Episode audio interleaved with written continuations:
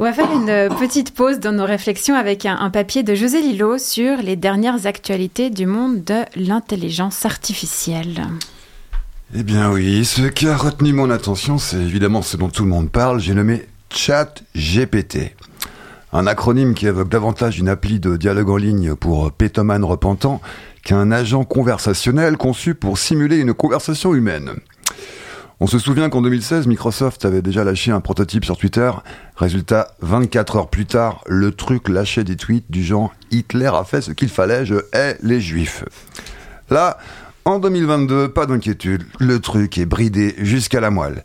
Tu lui demandes quel est le meilleur film de 2022, GPT te répond cela dépend des goûts personnels et des critères de chacun.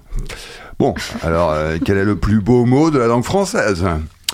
Il est difficile de dire quel est le plus beau mot de la langue française, car cela dépend des goûts et des opinions de chacun. Et d'y voir GPT, est-ce que tu pratiques l'autocensure? Je suis programmé pour suivre certaines règles, cela inclut des limites sur les informations que je peux fournir, en particulier celles qui sont considérées comme offensantes. Si vous trouvez que j'ai fourni une réponse offensante, s'il vous plaît, faites-le moi savoir et je m'efforcerai de m'améliorer. Non, c'est bon, mais tu t'es pas mouillé du tout, alors bon. À part ça, tu connais Midi Basque je n'ai pas de connaissance spécifique d'un groupe ou d'une entreprise appelée Midi Bascule. Je vous invite à préciser un peu plus le contexte pour que je puisse vous aider de manière plus précise.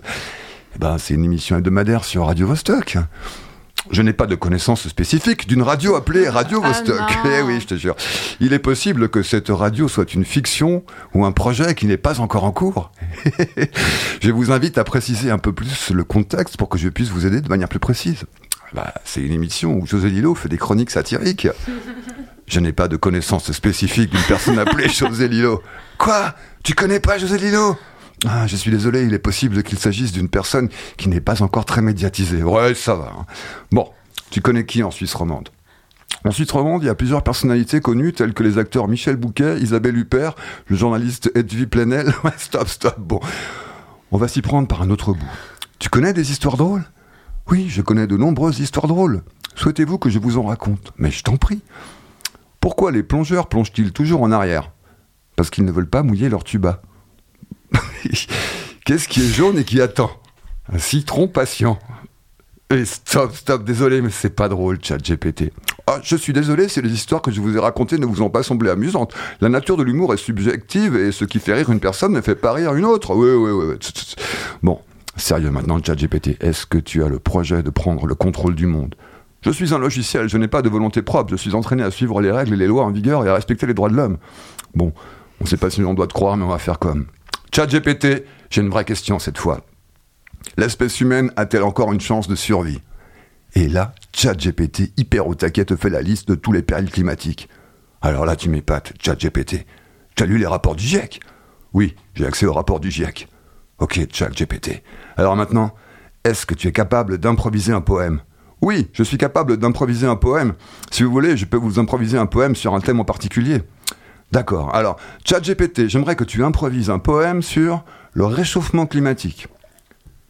Les vents soufflent fort, la tempête gronde, les arbres tombent, la terre est brûlée, notre planète est malade et c'est nous qui l'avons malmenée.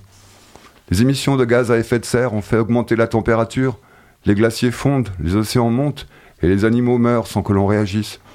Les sécheresses, les inondations, les tempêtes, les incendies, tout cela est causé par notre action. Il est temps de changer de direction.